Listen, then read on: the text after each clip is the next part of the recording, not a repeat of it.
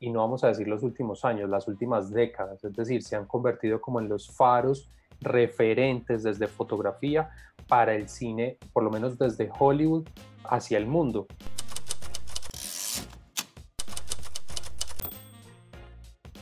Señores, ¿qué tal? ¿Cómo vamos? Bienvenidos a Parlagrafía. Yo soy Andrés Dica y aquí hablamos de las historias detrás de la fotografía. Este es nuestro podcast número 8. Ya saben que si quieren ver la versión en video pueden ir al canal en YouTube y buscan Parlagrafía, ahí la van a encontrar. Y bueno, para el tema de hoy vamos a hablar de directores de fotografía, de cómo esa diferente combinación de iluminación, colores, encuadres y todos esos elementos visuales eh, le dan una identidad y un carácter a una película y cómo podemos diferenciar películas solo con ver una corta escena, cómo podemos diferenciar The Revenant contra Los Hijos del Hombre. Y para eso en el día de hoy vamos a tener a Andrés Murillo. Andrés nos va a contar un poquito de cinco directores de fotografía que han marcado historia, que han sido influyentes no solamente en los últimos años, sino en las últimas décadas. Muchos premios Oscar y muchos reconocimientos en estos señores. No olviden suscribirse al podcast. Bueno, y sin más que decir, hablemos con Andrés. Bueno Andrés, bienvenido de nuevo a Parlagrafía, qué bueno tenerte otra vez por acá. Esta vez vamos a hablar un poquito de temas, temas específicos, pero bueno, igual sí, seguimos relacionando la fotografía y, y el cine. Y bueno, eh, para esta, esta charla tenemos preparadas la, como la reseña de cinco directores de fotografía. Entonces, eh, no sé, ¿querés hacer como una introducción así general como de los, de los cinco personajes o cómo querés que empezamos? Sí, no, pues primero agradecerte nuevamente la invitación, poder estar de nuevo en este espacio compartiendo estas pasiones y estos gustos. Entonces, una maravilla poder hablar de cine. Para hoy, pues lo, que pudimos eh, como escoger es eh, cinco nombres de directores de fotografía que han impactado fuertemente y no vamos a decir los últimos años, las últimas décadas, es decir, se han convertido como en los faros referentes desde fotografía para el cine, mm, por lo menos desde Hollywood hacia el mundo. Y que no solo por los premios, por lo general estos directores suelen ser muy afamados en los Oscars, los BAFTA, diferentes premios, más allá de eso, es cuando uno ve las películas, cuando uno se enfrenta a esas obras, eh, el material, lo que se está viendo, la profundidad, las emociones que están construyendo a partir de, esa, de ese equilibrio entre color, paisajes, lentes, en fin, todo ese mundo de la fotografía. Entonces fue como identificar estos nombres en el top de los directores más reconocidos. Excelente, excelente. Bueno, entonces empecemos con el primero. ¿Con quién nos vamos? Vámonos con Gordon Willis. Gordon Willis es, eh, pues él es norteamericano, nació en Nueva York. Eh, bueno, otra de las características es que casi todos los que vamos a hablar hoy son veteranos, es decir, no, no es gente joven, ahí surge un interrogante interesante qué está pasando con las nuevas generaciones o dónde está su, su, huella, por lo menos estos. Vamos a ver que su vigencia es hasta el día de hoy, hasta la actualidad. No es porque hicieron dos películas hace 30 años muy importantes, sino porque siguen siendo hoy los mejores en su, en su oficio. Entonces Gordon Willis, pues eh, como decía, eh, nace en Nueva York, rápidamente se eh, adentra en este mundo de Hollywood y pues nada, de la mano de Woody Allen, hizo unas películas que se convirtieron en ícono tanto dentro de la filmografía del director de Woody Allen como para la fotografía en ese momento. Estamos hablando desde principios de los 70 hasta mediados de los 90, el trabajo que hizo con, con Woody Allen. Eh, también es el director de fotografía del Padrino, la película de Francis Ford Coppola. Entonces ya ahí con esos dos referentes tendríamos mucho para abarcar, mucho para abordar. Con el Padrino es hacer una reconstrucción de época, es darle esa, tonalidad siempre azulosa, algo de neblina, como, cierto misterio que, guardaba esta, película. Y recordemos que eh, el padrino, Good Father, reconfigura el cine negro o es como una evolución natural de lo que fue el cine negro en los años 40 y 50. Si bien el género estaba muerto para este momento, el volver a hablar de gangsters y la potencia con la que lo hacen los actores, el guion de Mario Pozo, la dirección y la fotografía, es reconfigurar, es volver a sacar todo ese potencial que había en el cine negro y volverlo a poner como de primera línea pues en, eh, de una manera fresca, incluso para las nuevas generaciones. Cuando se habla de, en el imaginario del gángster, siempre piensan en el padrino, no en los gángsters del cine negro de los 40 y los 50. Entonces, esa es la potencia que tiene esa película. Ahí para, para hacer de pronto una aclaración, cuando hace referencia al cine negro es un tipo de, o sea, es como un, una corriente cinematográfica que casualmente da como la coincidencia que pues eh, dentro de las críticas que le decían como que no, pero es que vos como que, siempre como que subexpones, como que hay muy poquita luz, como que, pero también le da como ese misticismo como de, uy, esa oficina con las dos o tres lámparas apenas prendidas y las luces con las caras con las sombras, entonces como que le da ese, ese, que como ese suspenso. E, eso, eso hace parte de la imagen de lo que era el cine negro. E, eso que referenciaba se conocía como el kilo, todas las películas de cine negro de los 40 y los 50 tenían contraluces muy fuertes, eh, esas luces bajas, esos garitos, como esos sótanos donde se reunían, era muy usual eh, ese juego fotográfico.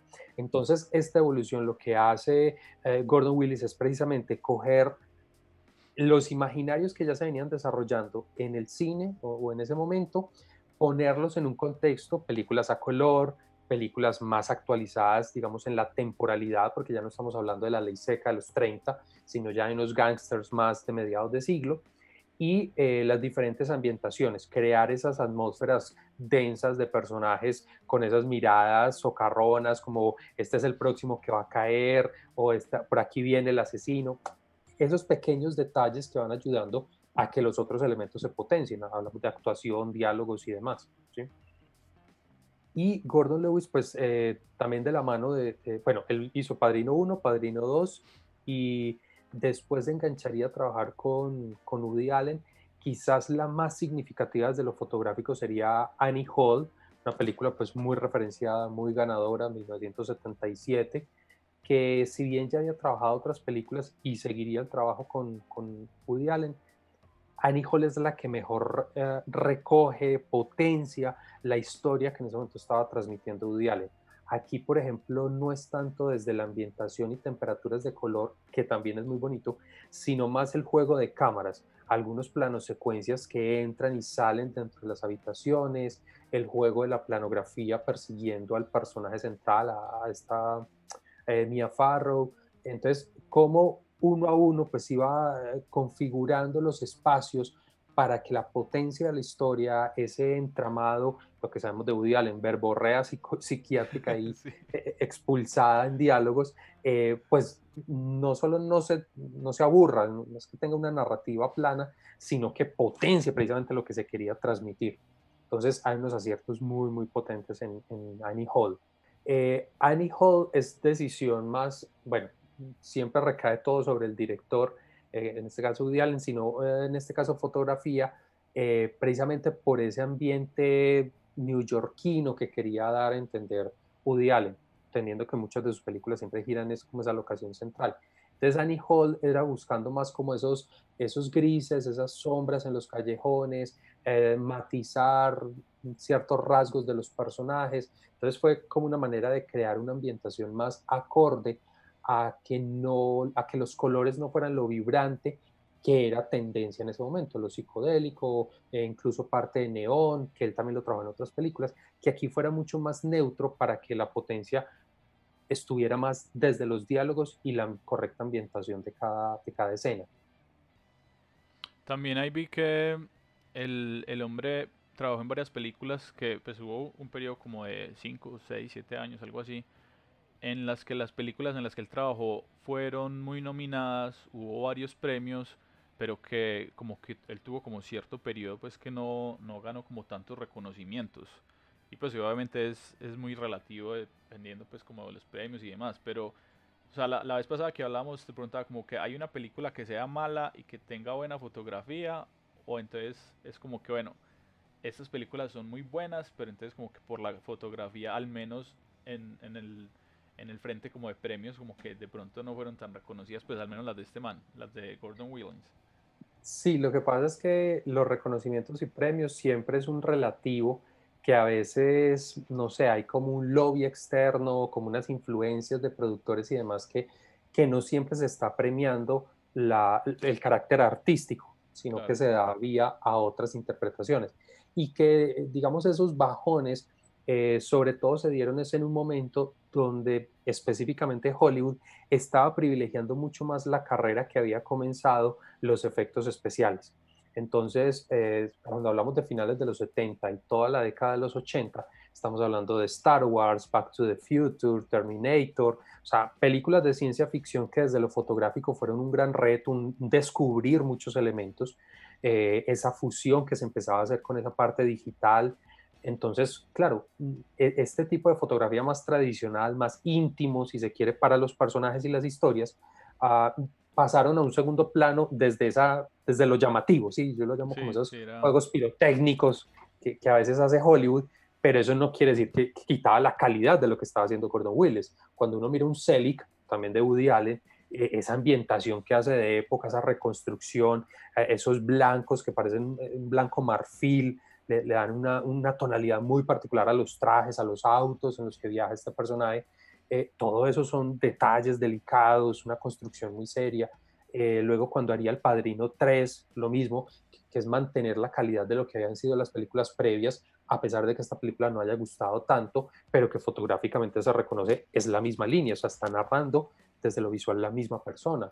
La otra, por ejemplo, La Rosa Púrpura del Cairo, también de Woody Allen, es otra película con una fotografía muy bella, e, esa, esa, manera de salir de la pantalla, romper la cuarta pared, el mismo título pues nos está marcando un color predominante a lo largo de la película, eh, pues da cuenta que hay un trabajo muy serio, pero que claro, si uno va a poner La Rosa Púrpura versus, eh, no sé, Indiana Jones o Terminator, pues claro, se, se pierde un poco la... Es más llamativo pues como el público en general ver toda la explosión y la cosa y que desde los premios a veces copian mucho más esa pirotecnia que, realmente el, el fondo eh, artístico que tiene. Excelente, excelente. Bueno, eh, a ver, este man trabajó pues El Padrino, obviamente super película, y las de Woody Allen, pues las que mencionaste, Annie Holly y Manhattan, esas son como las, las más... Manhattan, tiene Selig, pues que es un eh, falso documental muy interesante, La Rosa Púrpura. Eh, trabajó con otro director, Alan Pácula. Trabajó en el 76 Todos los hombres del presidente. Eh, luego en el 78 llega Un jinete libre y salvaje, que, que ese director hace parte como un movimiento de, cine independiente que se daba en la época.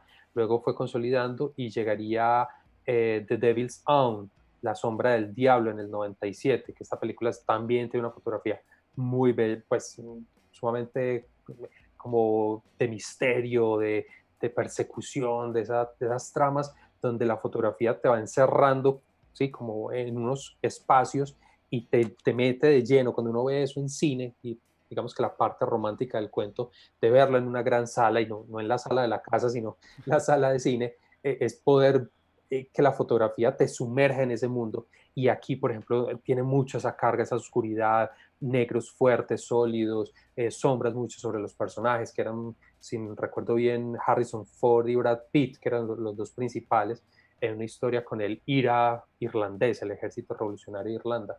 Entonces, ah, te, te, va llevando como en esas tramas tensionantes, nada más a partir de esas oscuridades, ciertos colores predominantes y la construcción de espacios. Sí, también vi que él, él decía que cuando como que ya se definió como su estilo y, empezó ya como a, crear películas pues como tan fuertes como El Padrino y demás, como que a pesar de que es una industria muy grande, como que ya había un nicho específico y no lo iban a llamar o no iba a terminar haciendo películas como, como salidas como esa... Yo lo vi como, como una tonalidad como opaca, como oscura, como un poco más, como medio melancólica. sí, para mí es como, como un pasteludo apagado, como un pastel muy apagado, unos verdes muy, muy baja, bajos en brillo, eh, pocos amarillos, tierra en sus películas, sí va generando un estilo y de alguna manera también cuando, mm, digamos así, cuando hablamos que un director se casa con un actor y ese actor empieza a explorar mucho personajes de ese director, no es que se encasille, pero entonces, claro, se empiezan a perfilar por cierto tipo de papeles. Más en esta época. En esta época había una división muy fuerte como entre los que hacían las películas de acción, comedia, muy comerciales, y los actores que hacían o, equipos de trabajo que hacían películas más de autor, más de cine independiente, de otro corte. Entonces, claro, cuando uno lleva cinco películas con Woody Allen, eh, Hollywood empieza a decir, no, es que ese solo va a trabajar o solo nos va a poner como ese sello particular. No nos va a traer para esta película que requiere esta otra pirotecnia, este director no va a dar la talla. Pues e, entendiendo esas visiones a veces facilistas. Brutal, brutal. Bueno, sigamos con eh, Roger Dickens. Roger Dickens, otro, otro veterano. Este señor nació en el 49. bien, bien veterano, eh, pero pues veterano y es el último que se acaba de ganar el Oscar. O sea, de ahí su vigencia. ¿Será, ¿será que ser un buen director de fotografía es, es como una carrera a, como a, hacia un, pues como a largo aliento? ¿O, o han habido así como niños genio de, de cortas edades que digan como que, uy, este man la allá? ¿O cómo, cómo será eso? Yo pienso que siempre eh, va a haber niños genios, eso siempre se va a dar.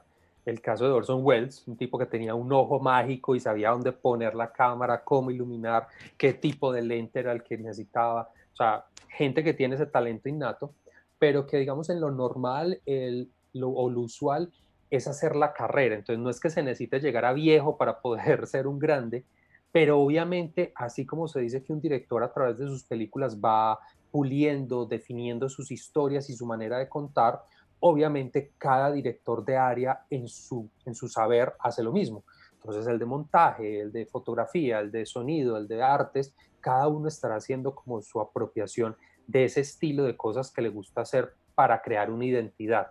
Entonces de ahí que uno empiece a ver que directores de fotografía que tuvieron películas muy impactantes en algún momento, si su carrera sigue ciertas líneas, trabajando con ciertos directores o cierto tipo de historias, eh, se mantiene en una vigencia y una exploración constante.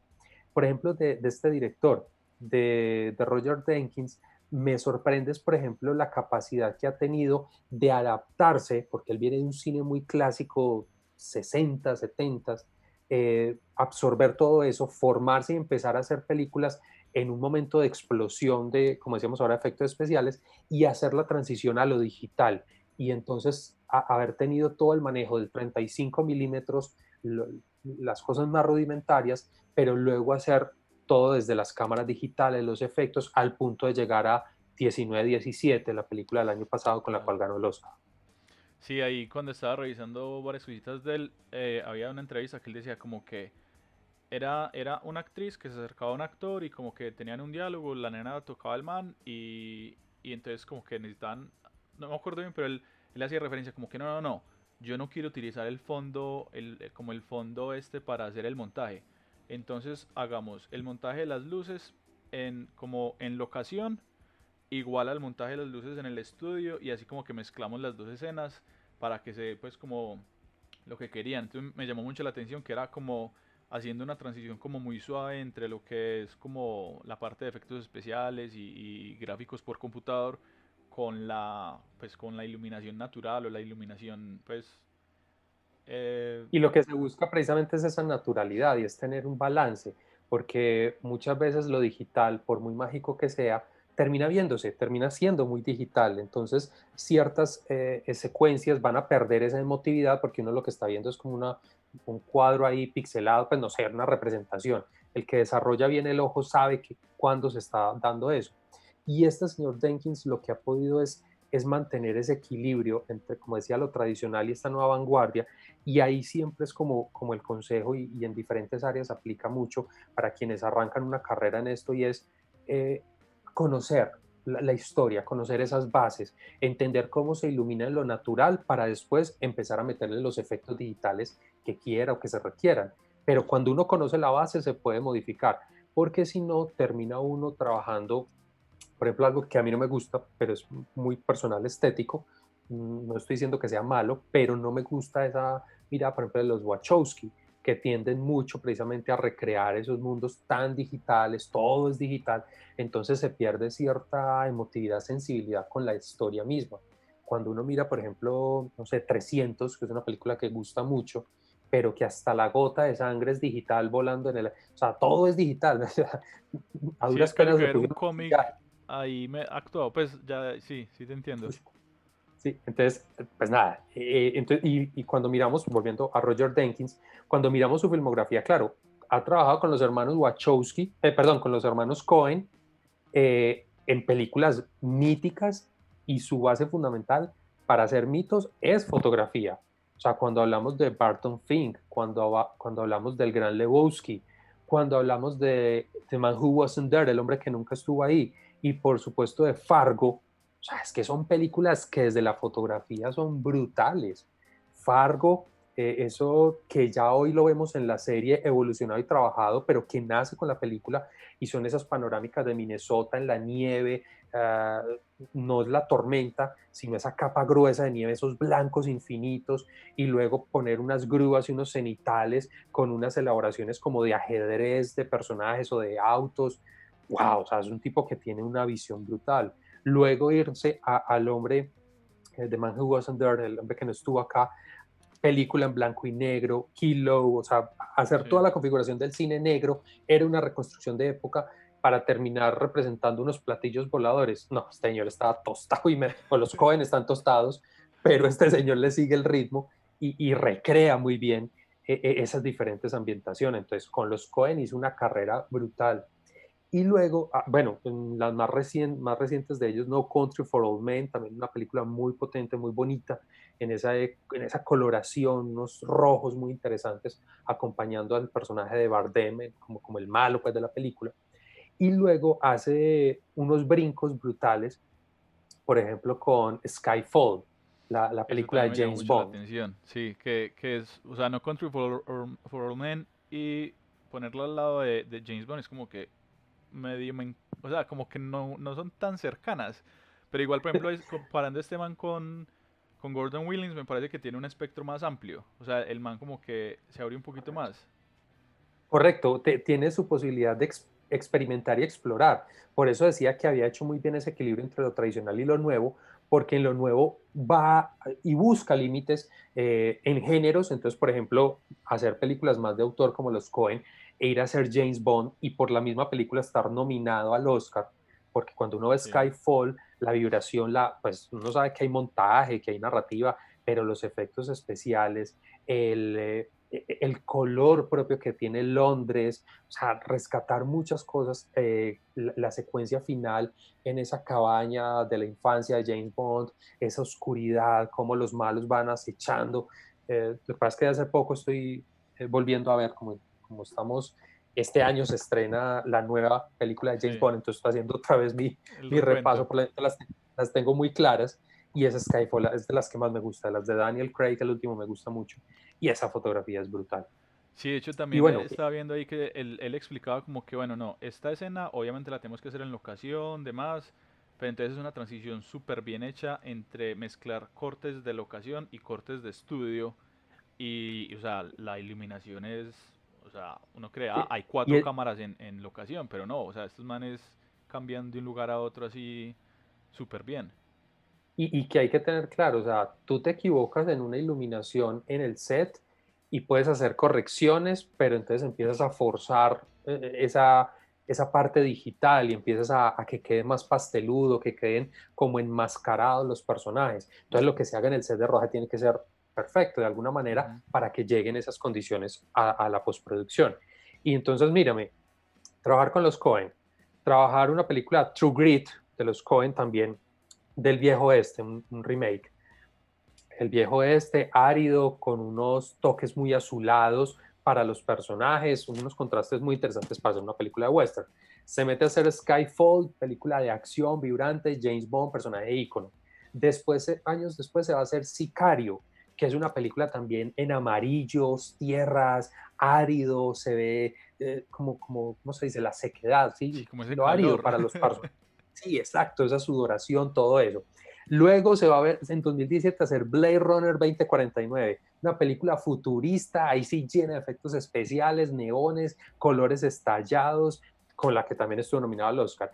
Y seguido 19-17, una reconstrucción histórica Primera Guerra Mundial. O sea, este señor le jala a todo, o sea, está preparado para hacer de todo y es, es impecable en su trabajo. O sea, pienso que cada uno de sus cuadros, sus imágenes, la construcción sobre todo de color y lo que he podido mirar en, esas últimas películas es el recorrido de la planografía, cómo va construyendo, incluso es muy tradicional, eh, conservando como esa idea plano general, plano medio, primer plano, o sea, cómo se va acercando y alejando de las situaciones, tiende a ser muy, tradicional, eh, no rompe mucho esa estructura, pero aún así acompaña muy bien la construcción de los dramas y las emociones. Entonces, cuando uno ve el, montaje interno de los planos en 19-17, que, recordemos es una película en plano secuencia, todo sin cortes, sin cortes entre comillas, se entiende que hay cortes reales, pero de manera digital se empatan, pero aún así planos muy largos de 6, 8 minutos, y lo que hay son cortes internos dentro de ese plano, dónde poner la cámara, dónde hacer la pausa, dónde voy delante del personaje y dónde voy detrás.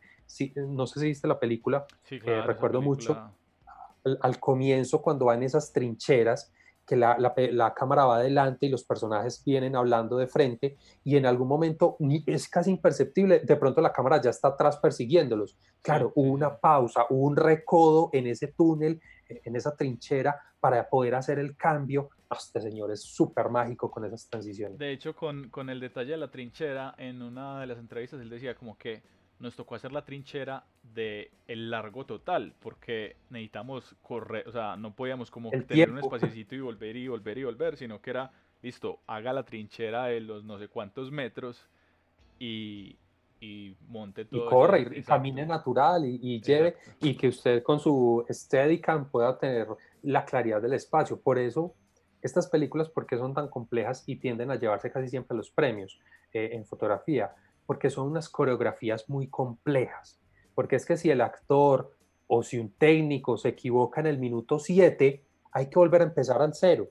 Hay que devolver todo y volver a reconstruir todo. Entonces, un solo plano de esos fácilmente pueden estar dos, tres días, ensaye y ensaye y cada, cada paso es medido, cada paso es medido. Y no solo del actor, también del camarógrafo, del que está, del ayudante, del que mueve la luz, todos tienen su timing para cuando entran y salen y eso hace que esa complejidad se, siempre se lleve premios, pero más allá, como hemos dicho, del premio es, eso se siente muy bonito, o sea, esa fluidez que tiene, diferente, y lo vamos a, conversar más adelante, diferente a otras películas plano secuencia, que a veces atosigan, que a veces emborrachan, este no es el caso. El de, el de Jenkins no es una cámara agobiante, eh, por ejemplo, esta película tiene una pausa muy importante cuando entra hacia la mitad de la película a la casa y, es toda una pues, parte de la noche en esta conversación con la francesa, es, no recuerdo, con este personaje hablando, y aunque seguimos en plano secuencia, la cámara es pausada, hay una calma, una, una